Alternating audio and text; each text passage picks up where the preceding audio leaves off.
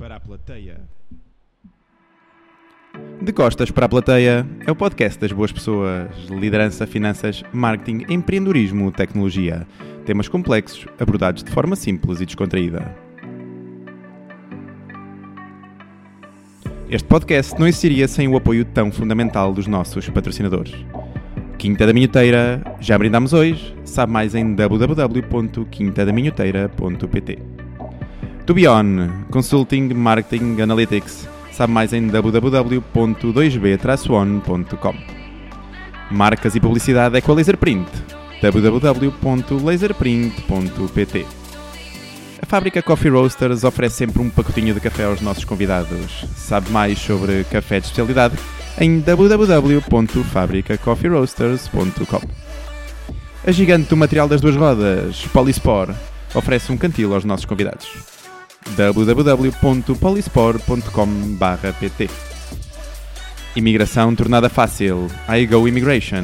www.igoimmigration.com Cafetaria Bibs Crew Coffee Palace, em Passo de Arcos. É um espaço onde temos gravado os nossos últimos episódios. O nosso muito obrigado.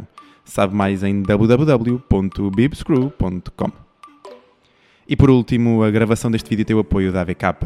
Se vês os nossos vídeos através do YouTube, aproveita e subscreve o nosso canal.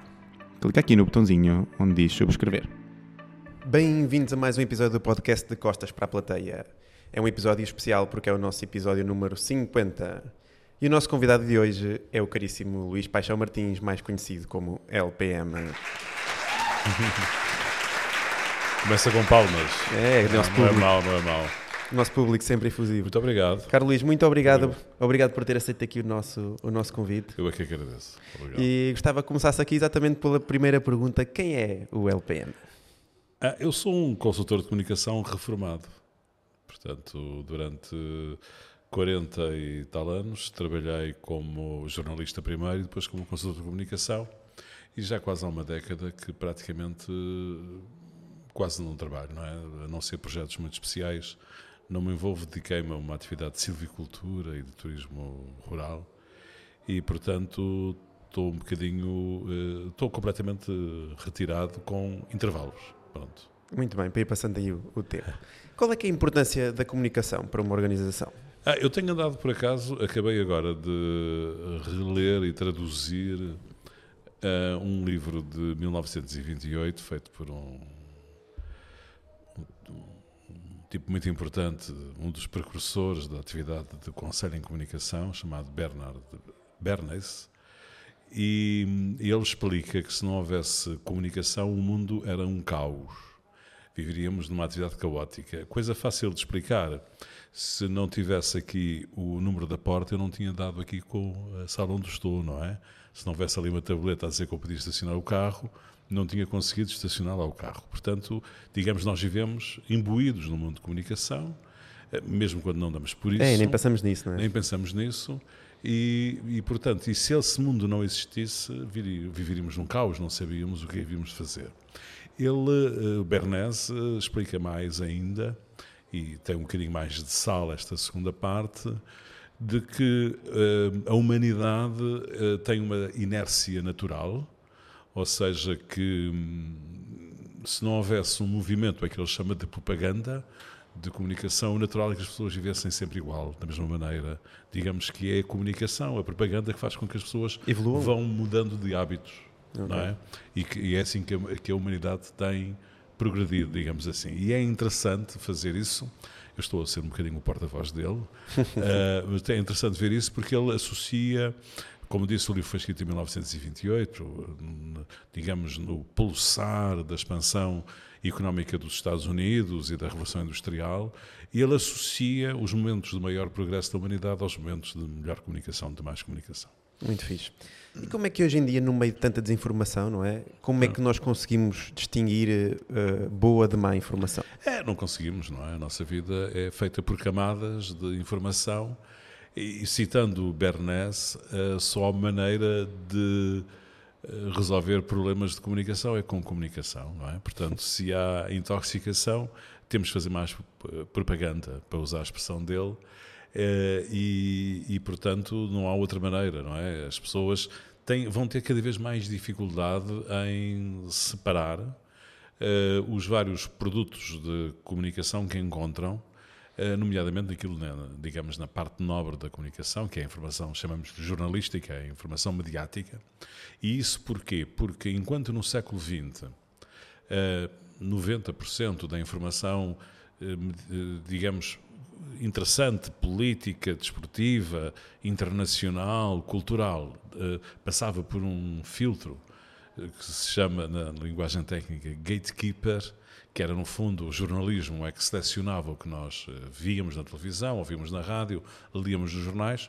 Isso, esse sistema, o sistema eh, mediático do monopólio do porteiro, para usar uma tradução portuguesa, uh, rompeu-se, caiu e hoje em dia só uns 25 ou 30% da comunicação que nos chega é, é comunicação tratada profissionalmente, não é?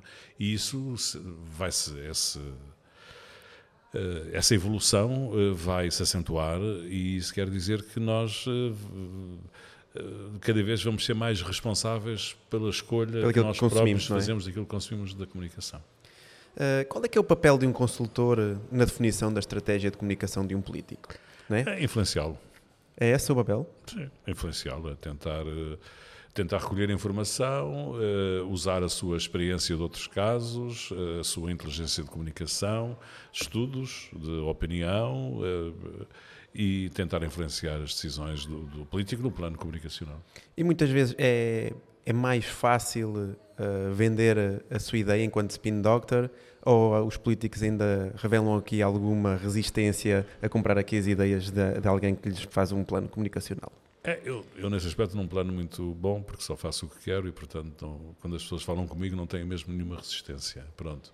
É, eu, de qualquer forma, acho que não há resistência, não é? é digamos, é, a modalidade da comunicação é hoje um elemento importante no xadrez da, da, política, talvez dos mais importantes. E, portanto, hoje em dia, uh, o, o, grande problema dos, dos políticos é encontrar uh, consultores de comunicação de confiança que os ajudem a desenvolver a sua atividade. Não, não vejo nenhum problema. Há, de qualquer forma, uma evolução interessante eh, nas últimas décadas em Portugal, nomeadamente, que é, eh, digamos, que os próprios políticos têm assumido a função da comunicação.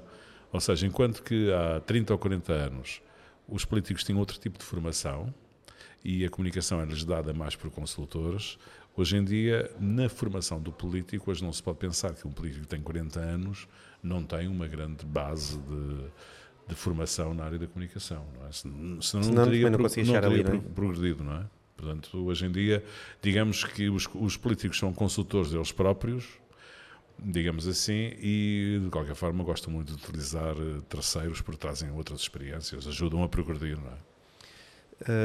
Estamos agora num momento político altamente polarizado, não é? Principalmente aqui estes últimos anos. Acha que os órgãos de comunicação social também são culpados disso?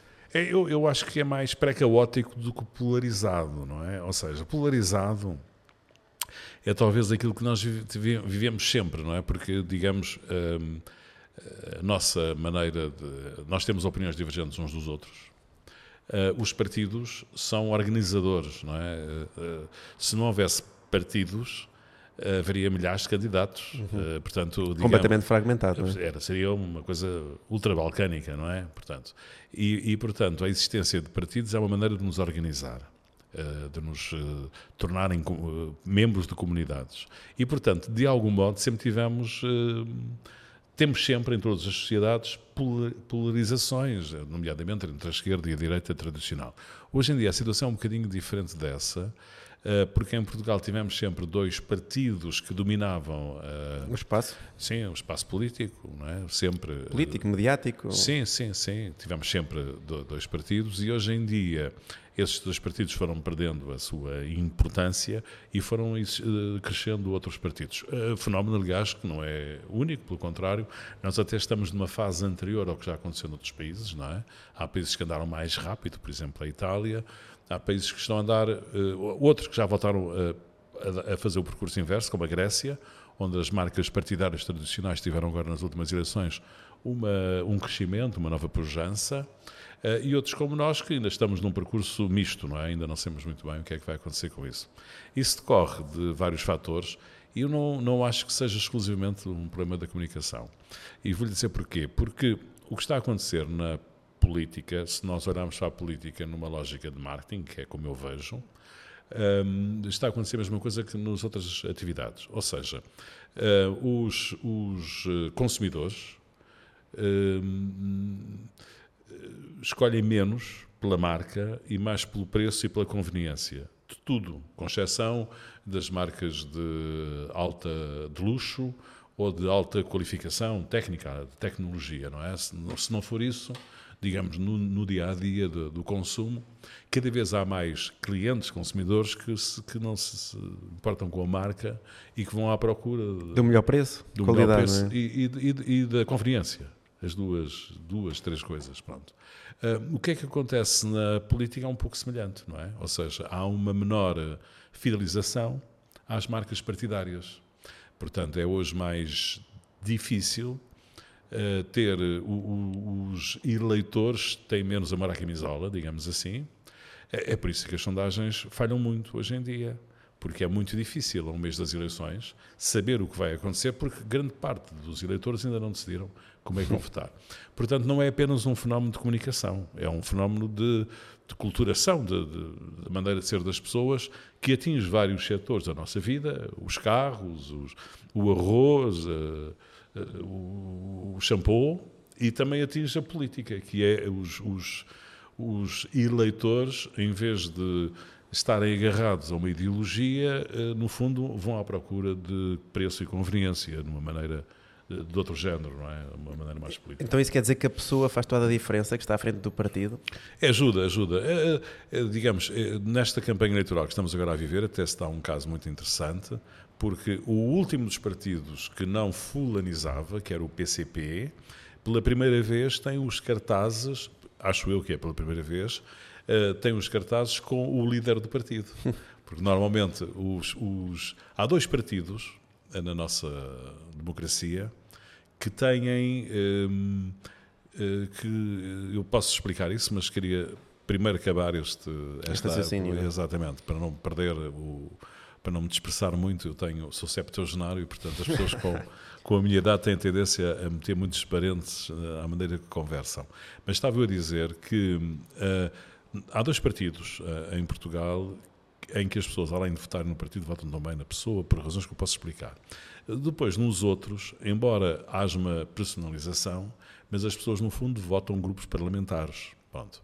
O último partido em que isso não era tão visível, embora o PC sempre teve líderes carismáticos, era, era o PC, o PCP. E agora tenho reparado nos cartazes do PCP, talvez porque desta vez não tem um líder carismático, pelo contrário, um, uh, os, o Paulo Raimundo, é como se chama o senhor, uh, aparece nos cartazes do PCP. É uma raridade. Eu acho que no passado nunca, nunca Esta personificação, não é? Sim, nunca, nunca tinha acontecido no, com Álvaro Cunhal ou com Jerónimo de Souza, não me recordo, uh, ia jurar que nunca tinha acontecido. Uh, nós temos, uh, num boletim de voto, para explicar porque é que isso também acontece. No boletim de voto que nos propõem nas, nas eleições legislativas, temos geralmente umas 20 ofertas. Temos 20 partidos, marcas partidárias, movimentos, etc. A maior parte das das da oferta que lá temos é uma oferta presencial, ou seja, não são organizações que estão, estejam à espera de ter representação parlamentar. São, é, é, uma atitude presencial, é para marcar espaço, para ganhar um pouco de visibilidade, para participar em debates ou para pôr cartazes, etc. Do outro grupo, que geralmente são oito, nove, no máximo dez partidos, um, eh, são realmente aqueles que se um, estão à espera do nosso voto para poder ter uma representação parlamentar. Há dois desses partidos, no entanto, diz a nossa história democrática, que além de elegerem um grupo parlamentar, elegem um primeiro-ministro. Ou seja, ao longo da nossa história toda, foi sempre assim. É um bónus. Foi sempre assim, não é? E é interessante isso, porque isso significa que aquela cruzinha que os eleitores colocam uh, ao lado do PS e ao lado do PSD tem significados diferentes com as santas pessoas que votam. Enquanto que nas outras cruzinhas as pessoas votam todas com o mesmo objetivo de eleger deputados, naquelas duas organizações as pessoas, umas votam com o objetivo de eleger deputados, outros votam com o objetivo de, de eleger um primeiro-ministro e outras votarão até com os dois objetivos juntos. Daí a questão da, da fulanização, não é? Há dois, há dois partidos, eh, digamos, eh, que não é bem uma fulanização da organização. É, é porque as pessoas votam por duas razões diferentes. Uma delas é na pessoa para Primeiro-Ministro. Pois, eu até diria que provavelmente nos outros partidos acabam por votar mais numa resistência ou numa. Sim. Algo com, no, para combater. Sim, numa marca. Exatamente. Numa marca partidária que tem um determinado objetivo e depois tem uma cara, tem um rosto, quem vai à televisão e as pessoas conhecem. Mas é, é no fundo numa organização. No PS e no PST há pessoas que votam na organização e há pessoas que votam na, na pessoa que acham que deve ser Primeiro-Ministro. Muito bom. Um, eu li alguns, penso que até foi o, Luís que escreveu numa das, de, que uma das suas grandes decisões foi nunca ter aceito lugares políticos. É mesmo assim? É, eu não sei se eu nunca escrevi isso, acho. Alguém escreveu sobre si, provavelmente. Pois, alguém escreveu. Sim, mas eu não tenho, eh, não tenho, eh, hoje até nem tenho estatuto para ter eh, qualquer tipo de atividade política, mas de facto foi uma coisa que nunca me interessou na vida, não é?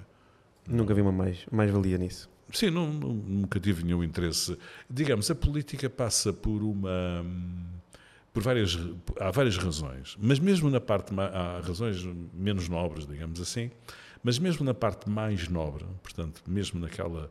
Uh, naquilo que é interessante do ponto de vista do exercício político, a política passa por uma coisa que é uma certa carência dos atores relativamente à opinião pública. Ou seja, um político é, na prática, uma pessoa que sente necessidade de ser aplaudida, de agradar, de, de, de, juntar pessoas, não é? Mesmo na parte mais de aglutinar, nova, não é? de aglutinar. Portanto, é uma pessoa que precisa sempre de ter um input, uma, uma, uma atenção da parte da opinião pública. Eu não sou nada assim, portanto, eh, sou até bastante desligado de, em relação a isso e, portanto, nunca me passaria pela cabeça ficar dependente de um voto popular para exercer uma determinada função. É uma coisa que não faz, uh, para mim, qualquer sentido.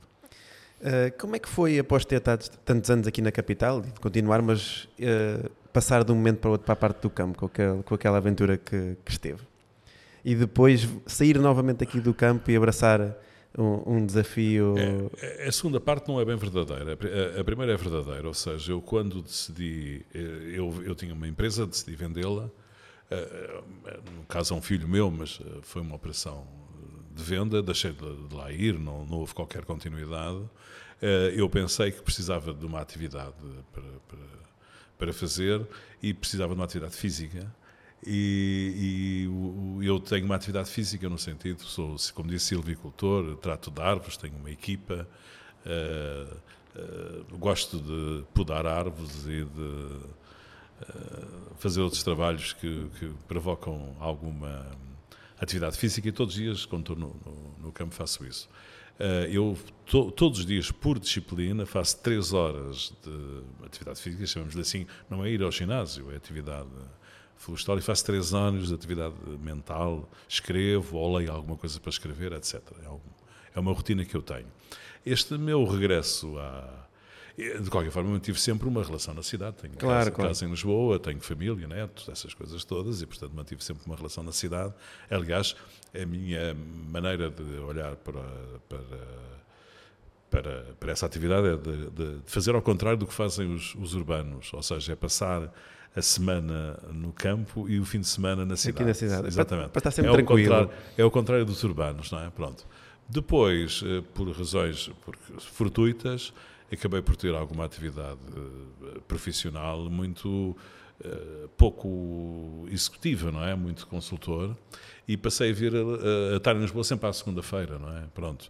O que é que, o que é que acontece? Eu geralmente o que é que aproveito? Aproveito uh, marcar eh, reuniões e almoços à terça e à quarta e tal. Às vezes, portanto, passo uma semana inteira na cidade e uma semana no campo, não é? Uh, quando há, enfim, quando tenho mais atividade, agora tenho um compromisso com uma televisão, com a CNN, e, e, portanto, agora durante, digamos, dois meses estou completamente bloqueado em relação à minha atividade florestal, mas quer dizer, é no dia 11 de março, espero estar a regressar. Muito não bom. há nenhum regresso, não é? Há um intervalo. E, e esta atividade é puro divertimento ou, ou, é, ou efetivamente esta ligação a esta parte ativa faz-lhe faz bem?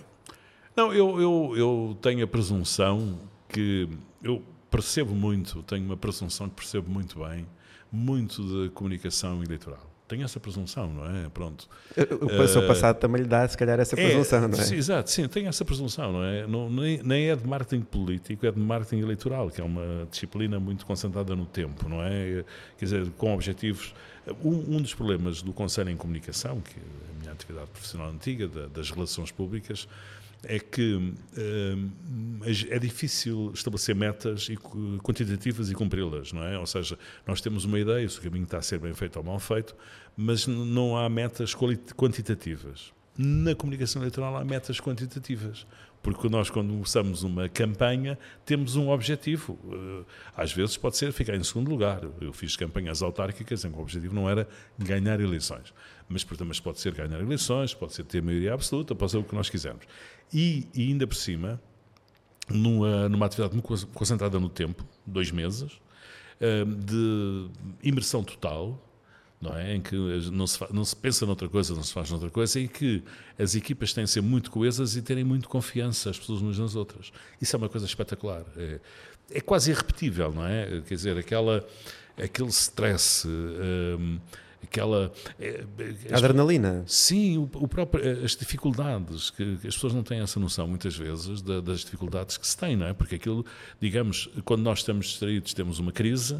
Felizmente, hoje em dia, com a acumulação de crises, a crise pode durar uma hora ou duas, não é? Pronto, tem essa vantagem, mas, mas quer dizer, tudo tem ser feito com um grande rigor, uma grande precisão, eh, digamos, um- uma cenarização dos problemas que podem existir. Isso é um momento espetacular. E depois só demora dois meses, não é? Portanto, chega-se ao fim e diz bye bye, e pronto, e vamos à nossa vida. Enfim, passamos uma fatura Claro. para receber alguma coisa e vamos à nossa vida. Isso é um, é um momento espetacular, não é? Pronto. E, a própria análise do dia a dia, não é? Porque eh, a campanha vai sendo, Sim. vai sendo análise de momentos, há dias, há locais do país onde efetivamente pode ter um boost maior ou um boost menor, é também essa análise. Sim. Eu, eu, eu eh, da- da- das campanhas, me- eu fiz muitas campanhas autárquicas, mas nacionais, eh, fiz três ou quatro. Eh, três, salvo erro. Ahm, das, das campanhas, nas campanhas em que me envolvi, foi sempre possível eh, fazer um documento inicial que era o documento final, não é? Eu sempre, eu sempre gosto de, de- Agora é uma coisa ultrapassada, estou, estou a falar completamente do passado, que já não penso fazer mais nenhuma campanha na vida, mas sempre gostei de hum, esperar um dia para pensar, ver os estudos que há, falar com as pessoas, e um dia eu sento-me e, e escrevo a campanha do princípio ao fim. Eh, E, e faço a concepção do outdoor, faço a concepção da, da narrativa, eh, pronto, eh, do princípio ao fim. Sinto-me muito confortável com isso. Depois, vamos corrigindo isso à medida que a campanha, a campanha ocorre. Mas eu, eh, quer dizer, não, não, não, digamos, o, meu grande objetivo é saber como é que ela acaba, logo no primeiro dia, não é? Para ter um, uma, uma estratégia, um desenho. Uma bússola, não é? Pois é, uma estratégia, um desenho e saber. Pronto. Hoje em dia é mais difícil porque eh, acontecem muitos acontecimentos que não são previsíveis, nem são da política, não é? Eh, ehm, digamos que as campanhas eh, do passado, recente, mas do passado, eh, viviam só, quase só da política e hoje não. Hoje, eh, sei lá, neste, nestas últimas semanas tivemos uma série de intervenções do Ministério Público que marcaram muito a atividade política, mas são intervenções Extemporâneas. fora do, do contexto político e imprevisíveis, não é? Podemos ter amanhã ou depois da manhã outra qualquer. Portanto, hoje é mais difícil fazer esse, essa, essa bússola, essa calen- calen- calendarização, a, a definição da narrativa. ehm, e portanto é mais preciso estar a corrigi-las. E depois há um outro aspecto que é os médias são muito mais exigentes não é? Quer na disponibilidade e, a sobretudo na disponibilidade. A disponibilidade significa mais conteúdos. Ou, ou- ou seja, os políticos hoje têm que fazer muito mais intervenções, eh, muita televisão, eh, canais concorrentes, têm que estar sempre disponíveis, entrevistas, etc. E isso significa que nós temos, eh, que quem faz essas campanhas tem que estar sempre a produzir conteúdos. Não é? Ou seja, gasta, as campanhas hoje em dia gastam muito mais conteúdos do que estavam há 10, há 10 anos ou há 20 anos. Não é? Portanto, o mundo é um pouco diferente nesse aspecto. A velocidade de circulação de informação também é completamente Sim, claro, diferente, não é? Claro. Mesmo esta questão das fake news e esta, esta luta sempre, como disse, da parte da comunicação que é tão importante, acaba por influenciar também bastante a velocidade, não é? É, eu, como dizia há pouco, só uma maneira de combater as fake news é fazer news. Pois, Portanto, é mais conteúdos. Quer dizer, eu, eu nunca me preocupei muito com com os adversários, sejam adversários eh, institucionais, orgânicos ou adversários inorgânicos, como são, eh, digamos, os, os eh, aqueles que produzem informação clandestina, digamos assim, para, para usar uma expressão mais portuguesa, informação clandestina, digamos assim, subterrânea. Um, e nunca me preocupei com isso, porque eu acho que o nosso dever é nós produzirmos uh, boa informação. Comunicação, comunicação, comunicação. E se nós fizermos isso, andamos sempre um passo à frente, uh, digamos, dos outros. Não é? Uh, há bocado eu estava a falar que a parte da campanha acaba por ser intensa, não é? Como é que gera, como é que geria as suas equipas, uh, principalmente nos, nos momentos de maior tensão? É, é assim, eu tenho as três, portanto, há três campanhas nacionais uh, que me associam a elas, que são duas do, do Partido Socialista, com José Sócrates e António Costa, e uma do Presidente da República, de Cavaco Silva. Nas três campanhas, hum, eh, a minha relação com a campanha, foi, por acaso, foi sempre diferente. Ou seja, na campanha de 2005, eh, eu era, sobretudo, hum, um produtor de comunicação. Na campanha de 2006, eh, na altura tinha uma agência, portanto, em 2005 eu era um produtor de comunicação à frente de uma equipa de produção de informação, ou se quiserem, eu era um consultor à frente de uma equipa que produzia. Na campanha 2006 fiz tudo, não é? porque não tinha uma atividade, não havia partido na organização, era uma campanha presidencial, e depois na prática, eh, digamos, fiz consultoria e produção de informação na, de comunicação. Na campanha agora do 2022 já só fiz consultoria. A produção da informação já foi feita por outras entidades, porque eu já não tinha, digamos, empresa e equipa para fazer isso. Nesta última, integrei uma equipa, que é um bocadinho diferente. Ou seja, havia uma equipa de direção. Uma experiência nova também. É, nas outras também acabei por integrar, mas com um estatuto diferente. Também, a idade também é um estatuto. É, nesta última, nós tínhamos uma equipa de cinco ou seis decisores, não sei como tinha que estar agora a identificá-los, cinco ou seis decisores que no fundo era a direção da, da campanha, da candidatura, e daí saía tudo, não é? E eu fazia parte dessa, dessa, dessa estrutura. Seja como for, eh, uma coisa que, enfim, eh, tem de ficar muito claro, porque é, é, é realidade, o papel do consultor é um papel de influência, não é? As decisões têm de ser sempre tomadas. Eu não tenho sobre isso nenhuma dúvida, nem tenho nenhum ego especial em relação a isso.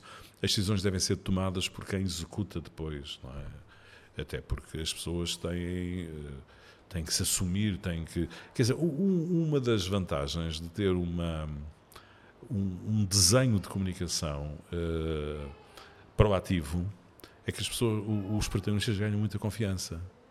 Eh, porque desenha-se a linha, discute-se, desenha-se a narrativa, discute-se, e quando aquilo fica elaborado, a pessoa está confiante no que vai fazer, não é? É uma, é uma das razões de ser proativo, não é só por causa de, concor de, de concorrer com os outros, não é? É, é porque assim, eh, digamos, o protagonista tem mais eh, confiança, não é? No que faz. Bem, este, eu sou um grande fã de, de liderança e também não posso deixar de, de lhe perguntar uh, isto. Quem é que foi o político com quem trabalhou com maior capacidade de liderança e maior capacidade de gerir pessoas? Bem, eu, eu tenho dificuldade em fazer top tens, não é? De, mesmo, não é? Eu gosto de, de ver as qualidades individualmente de cada uma das pessoas. Eh, eu trabalhei sempre com pessoas com grande personalidade, portanto, que, que no fundo uh, dirigem as operações. O problema é mais um problema de feitio, às vezes, do que de formação, não é? Ou seja, há pessoas que são mais sanguíneas. Uh, portanto, em relação à qual nós temos que ter um papel de uma certa acalmia, como se diz em relação ao trânsito.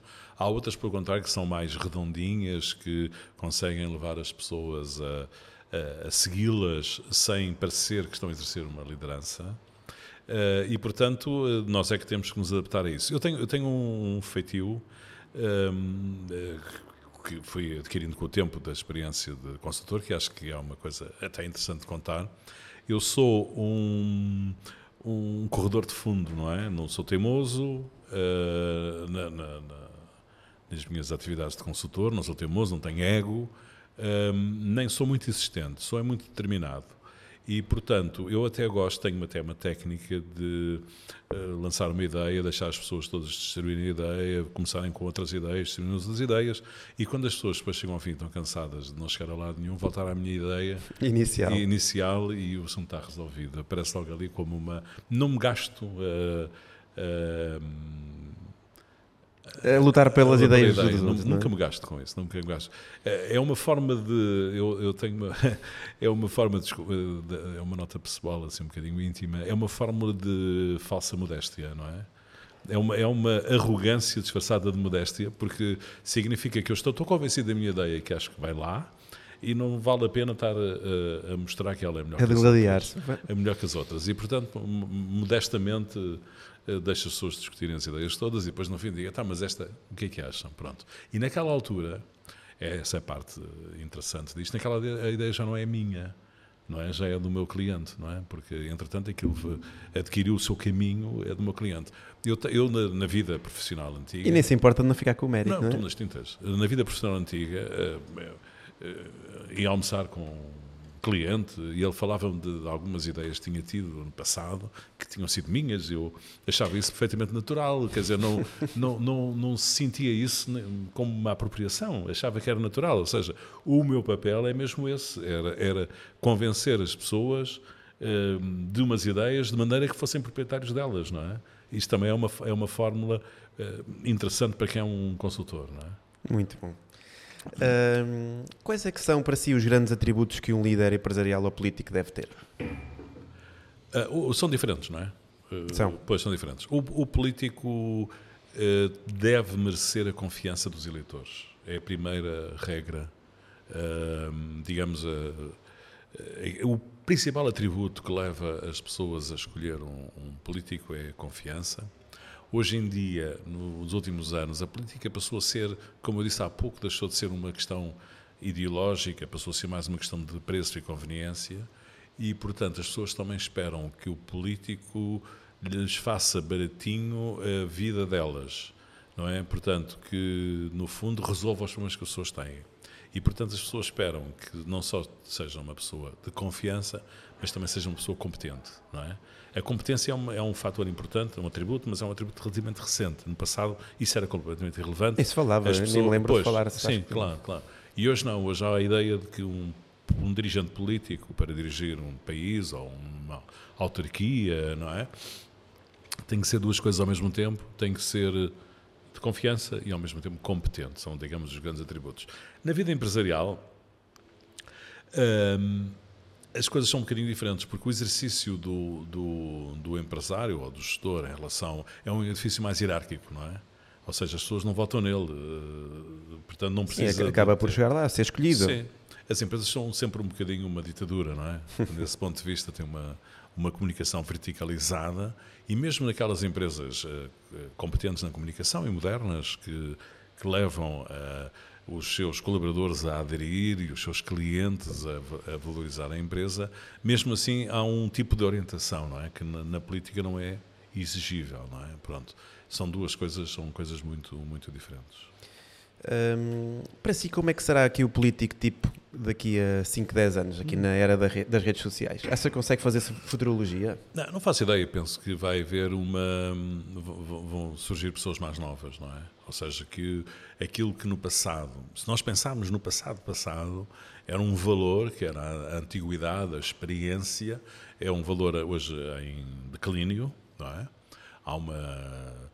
Quase, há uma, quase uma afronta dos mais novos relativamente aos mais idosos e, portanto, a experiência não conta e também se compreende porque a experiência não vale muito se o mundo estiver a mudar todos os dias, não é? Claro. Porque os Adaptabilidade, não os é? fenómenos são sempre eh, novos e, portanto, eu acho que a grande alteração que vamos ter na, na nossa política, eh, que já começa a ser visível, é na mudança da, da- da idade, na transformação da, da idade tipo para, para os políticos. Vamos passar a ter uh, políticos mais novos, uh, e aí, portanto, com ferramentas de comunicação diferentes. diferentes é? Aliás, há um caso curioso que ontem estava, enfim, é irrelevante, estava a dar na televisão um, um debate com um, um político e, ao mesmo tempo, a conta de tweet do político, que, que é gerida por outra pessoa qualquer, estava a, a publicar uh, frases que ele estava a dizer na televisão. Portanto, uh, enfim, não foi ele, não é? Porque claro. ele estava na televisão a falar, uh, em direto, nós estávamos a vê-lo,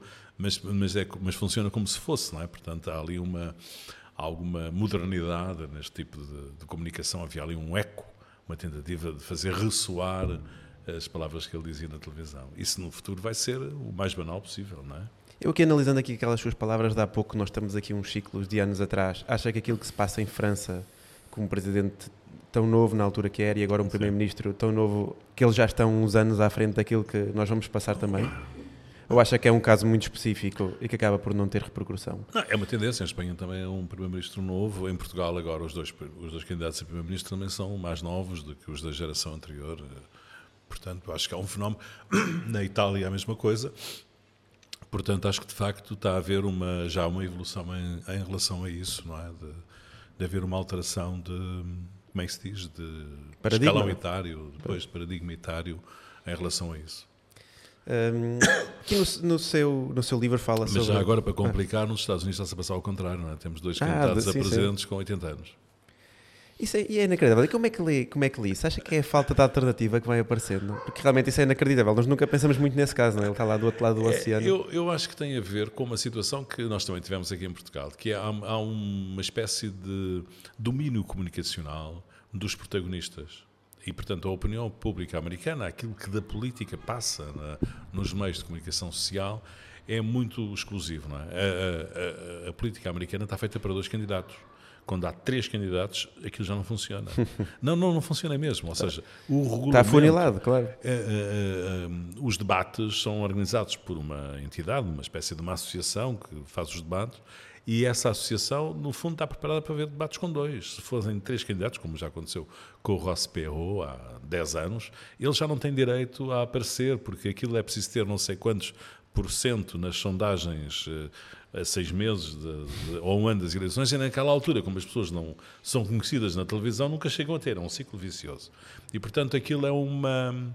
É um, digamos, tem um, um regime de quase, neste momento, quase duopólio comunicacional do Biden e do Trump.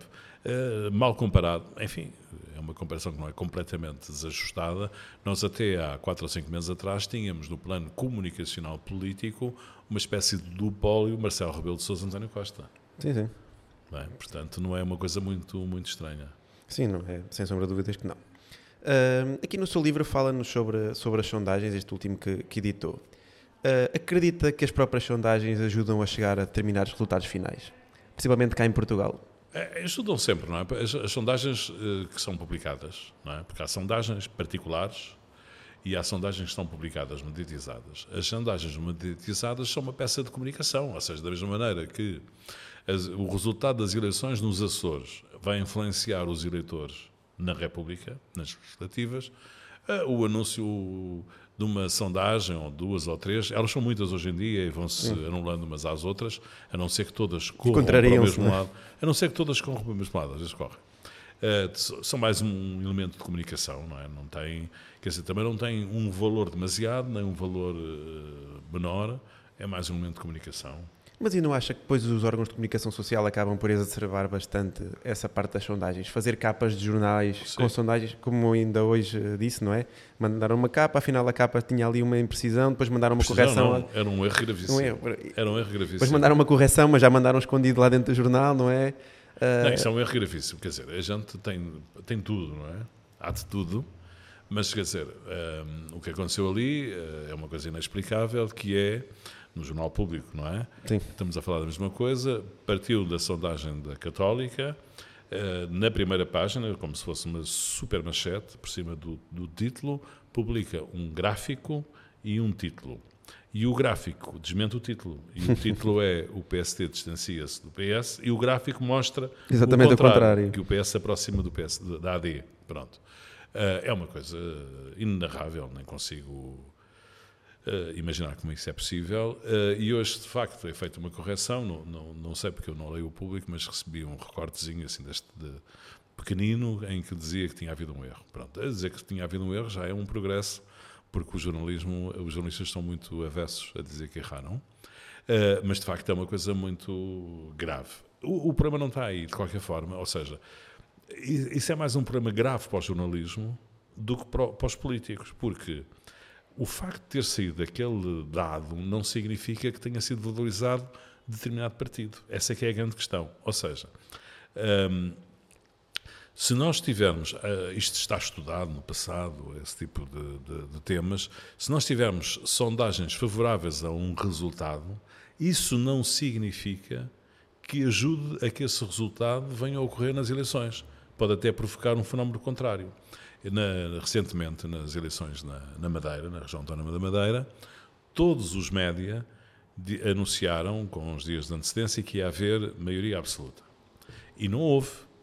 E, e eu acho que a razão por que não houve maioria absoluta, uma das razões, Uh, mas uma razão muito importante foi o facto de os média terem criado... Dizerem permanentemente que ia haver uma maioria absoluta. Isso, isso, faz com que os eleitores daquele partido, no caso, de, não era, era uma pequena coligação, PSD, CDS, salvo erro, não sei sim, se sim. PPM também, eh, que os eleitores daquele partido ehm, não se sentiram obrigados a ir votar da mesma maneira, como se fosse uma situação Estava de risco. ganho, não é? Sim.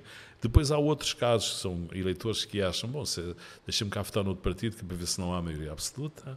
Uh, depois, quer dizer, há um conjunto de, de, de, elementos de mobilização dos eleitores que nos hum, atenua esse, esse problema. Ou seja, a ideia, um fenómeno chamado bandwagon, né? o, o, ideia da, o fenómeno da bola de neve, ou seja, aquele está à frente, vamos todos atrás dele, é um fator que pode ter existido no passado, quando os eleitores não eram tão cínicos como são hoje, mas como os eleitores hoje em dia são muito cínicos, significa que provavelmente não produz esse efeito. Não é? Poderá, produzirá, se calhar, outro efeito, efeito contrário. Depois poderá produzir. Portanto, digamos, as sondagens são mais uma peça de comunicação.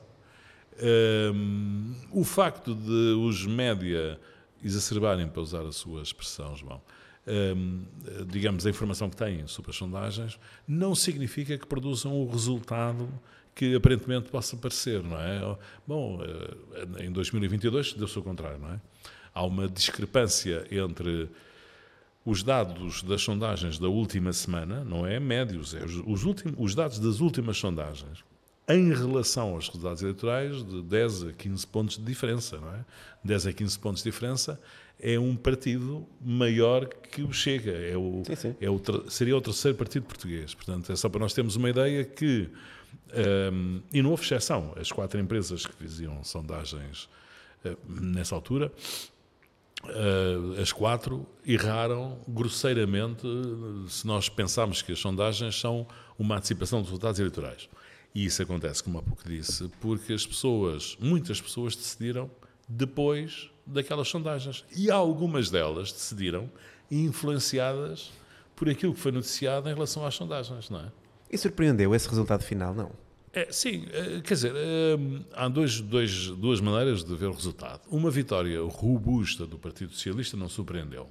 Uma maioria absoluta é um fenómeno, não é? Ou seja, é, é preciso haver uma grande coincidência eh, no ciclo, nos, nos, nos, mandatos de vários ciclos eleitorais um, para que isso aconteça. Mas para, para, se ter uma ideia, para sermos. Uh, uh, para explicarmos que as coisas todas têm algum racional na altura, o Partido Socialista tinha uma empresa, que aliás penso que hoje é a mesma, a GFK, a fazer estudos de, de opinião quantitativos, e no último estudo de opinião havia um cenário de maioria absoluta. Havia um cenário de maioria absoluta que era o melhor cenário para o PS e o pior cenário para o PSD. Portanto, digamos que não era um cenário provável, mas era um cenário mas era que existia. Claro. Pois. Era um cenário que existia. Olhando para aquilo, as pessoas mais otimistas podiam pensar que estava ali um, um, um cenário. Não é? E de facto foi, foi o cenário. Não é? Uma, uma coincidência de ter sido o melhor resultado para o PS e o PSD. É preciso dizer uma coisa que é engraçada, que é quantos mais partidos houver, mais fácil é haver maioria absoluta. E não o contrário. Um, eu, durante essa campanha, até me divertia sozinho, porque havia, havia comentadores na televisão a dizer: Ah, isto, isto é, a maioria absoluta é impossível porque há muitos partidos. Não, é o contrário. Fragmenta, não é? Pô, e, significa que há menos que acabam... votos que não contam. Exatamente. Pois, há menos votos que, que, que não contam. contam, não contam. Eu tenho uma história engraçada para contar, enfim, vale o que vale.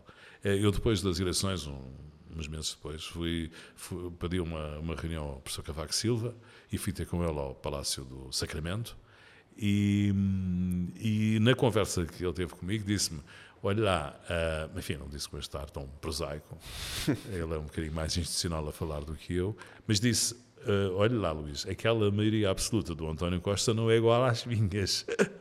Porquê? Porque na altura de, das maiorias absolutas do professor Cavaco Silva, nos anos, no final dos anos 80, por exemplo, dos anos 90, havia menos partidos e, portanto, era preciso ter 45% ou 46% dos votos para ter maioria absoluta. E agora António Costa teve maioria absoluta com 42% dos votos. Portanto, quanto mais partidos houver, mais fácil é haver maioria absoluta. Nesse aspecto, o, o, a balcanização eh, se for uh, de votos perdidos, ajuda a que haja maioria absoluta. Foi o que aconteceu em 2022. Muito bom. Um, agora imaginemos aqui esta, esta questão, podemos até falar aqui com o exemplo do, do Carlos Moedas. Como é que está, está de tempo? Está bem? Uh, que é sondagens negativas constantes, não é? A dar a Sim. derrota e o político tem o seu plano e o seu plano comunicacional e as suas ideias. Acha que deve ser influenciado e deve mudar o seu o seu discurso com base nessas sondagens ou acha que deve manter até ao fim e eventualmente depois ser surpreendido com uma maioria, como aconteceu aqui em Lisboa? Eu não consigo falar da campanha de Lisboa porque não a acompanhei e fiquei até um Não, deixa um exemplo pois, hipotético. Não consigo, não consigo falar porque não a acompanhei. Depois, mais tarde, até pedi os documentos ao Partido Socialista, que teve a gentileza de me entregar, eh, para pensar que ia estudar aquilo para, gosto profissional ou pessoal, mas acabei por não me dedicar a isso e, portanto, até há uns dias pus numa caixinha para ficar roubados e não, e não em arquivo. Fiquei muito surpreendido com o que aconteceu e acho que o que aconteceu uh, teve a ver com uma falta de comparência, digamos assim, da campanha de, do Fernando Medina e, de, e, do Partido Socialista. Mas, enfim, também não, como disse, não estudei bem o assunto e, portanto, não, não me queria meter nisso. Uh, eu acho que, de qualquer forma, que o, o, candidato tem que ser flexível. Tem que saber entender, ouvir, perceber e perceber aquilo que é normal e perceber aquilo que uh, o deve levar a corrigir o, seu, o seu caminho. De qualquer forma, não podemos confundir as sondagens particulares dos partidos e das candidaturas com as, as sondagens que saem para o público. Não é? E não é por maldade, é porque as sondagens que saem para o público são baratas. Ou seja, a comunicação social não tem uh, orçamentos muito altos, contrata o mais barato que pode as sondagens, elas não são uh, muito trabalhadas, quer do ponto de vista da profundidade do questionário, quer do ponto de vista da profundidade da amostra. Da amostra. Pronto. Uh, e depois já nem falo do tratamento jornalístico, não é? Pronto, isso então pior.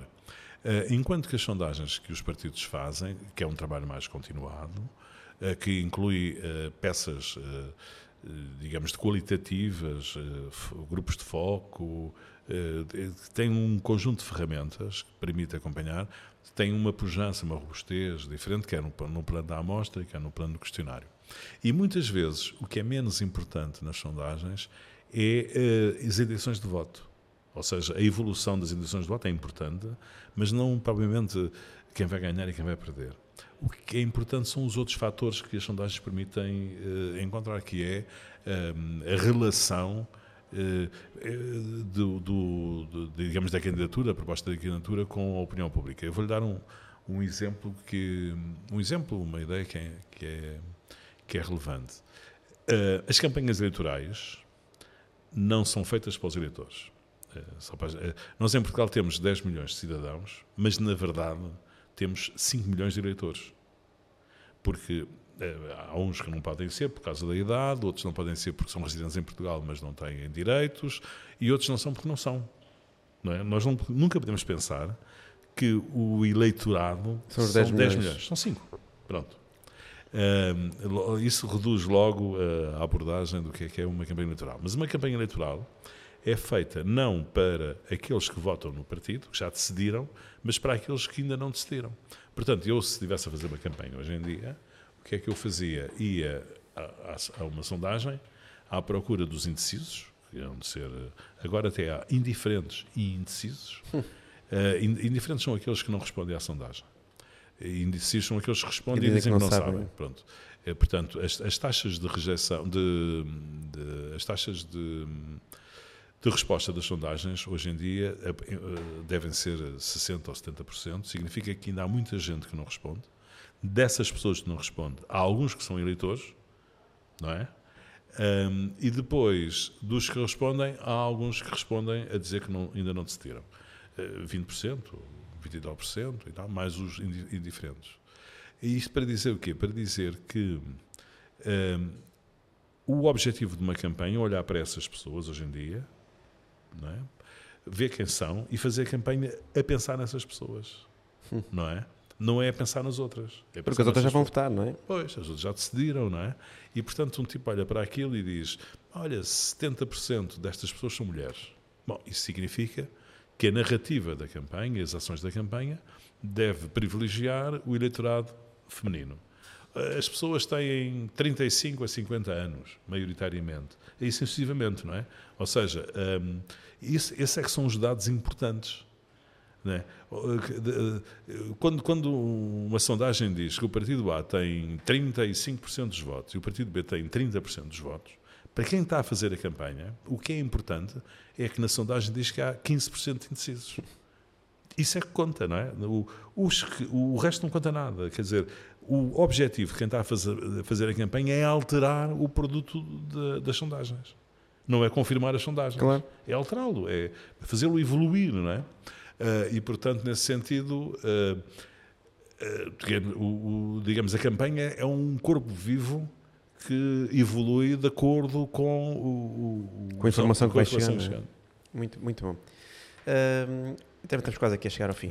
O que é que mais gostou em toda a sua carreira na LPM? Qual é que foi o melhor e o pior momento? Se tivesse aqui é, eu, não, eu não consigo dizer essas coisas assim. Não. Eu, não, eu, eu tive uma, eu, toda a minha vida profissional, felizmente, uh, foi toda muito generosa para comigo e, portanto, só fiz quase sempre coisas que, que gostei. Tive essa possibilidade sempre de escolher e de e de eh, mesmo quando era jornalista e portanto não tenho eh, pronto tive dias difíceis como toda a gente tem claro. Eh, felizmente dias difíceis nos clientes mais do que em mim tive muitas crises uma das razões porque digamos acabei por abandonar a minha atividade profissional foi porque eu a dada altura porque fui criando algum estatuto quase lendário só tinha chatices. Ou seja, as, as, entidades, as pessoas, as organizações recorriam a mim quando tinham um grande problema. Isso é uma coisa terrível, não é? Eu, eu, eu, coment, eu, comentava que nunca ninguém chega ao pé de mim a dizer que tem um grande projeto giro. Não. Toda a gente chegava ao pé de mim porque tinha um grande problema. E isso cria uma, uma relação com a atividade profissional pouco gratificante, não é? Porque os grandes problemas são muito difíceis de resolver e portanto é um geral, geralmente sim geralmente quer dizer na comunicação no marketing eh, na, na, nas relações públicas nós podemos dividir a comunicação em duas grandes famílias. A comunicação das, da, da, do marketing positiva aquela que nós fazemos a dizer bem de nós próprios ou em que pomos os outros a dizer bem de nós e a, e a de crise, a sensível, como eu gosto de dizer, que são aquelas, aqueles casos em que nós estamos numa situação complicada porque alguém nos ataca ou por, por, fruto das nossas próprias iniciativas. Eu, digamos, nos últimos anos da minha vida profissional só estava centrado na comunicação sensível. Isso é uma coisa muito, muito pesada, não é? Pronto. Mas, quer dizer, e em que é difícil uh, obter resultados que sejam positivos. Uh, o objetivo é atenuar os negativos, não é uh, fazer com que as coisas mudem completamente, não é?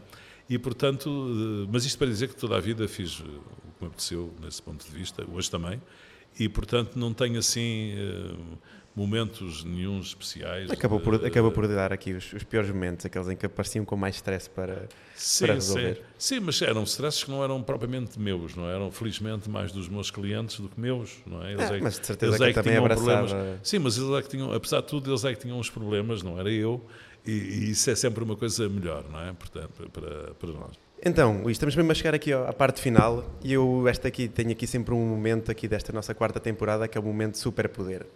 se pudesse ter um é. superpoder fora do normal, como é que o escolhia e como é que o utilizaria? Eu tenho dificuldade a responder a essas coisas. Não, não consigo mesmo responder a essas coisas. Vai ser, essa parte da entrevista é um fracasso completo. Não, nada disso. É um nada disso. Estamos completo, no fim. É um fracasso completo. Não consigo responder a esse tema. Não, nem penso nisso. Muito bem. Uh, então, olha, chegamos mesmo aqui à parte, à parte final também. Não vou insistir, não vou agora estragar aqui a nossa Sim, conversa consigo, que foi tão interessante. Nem consigo imaginar.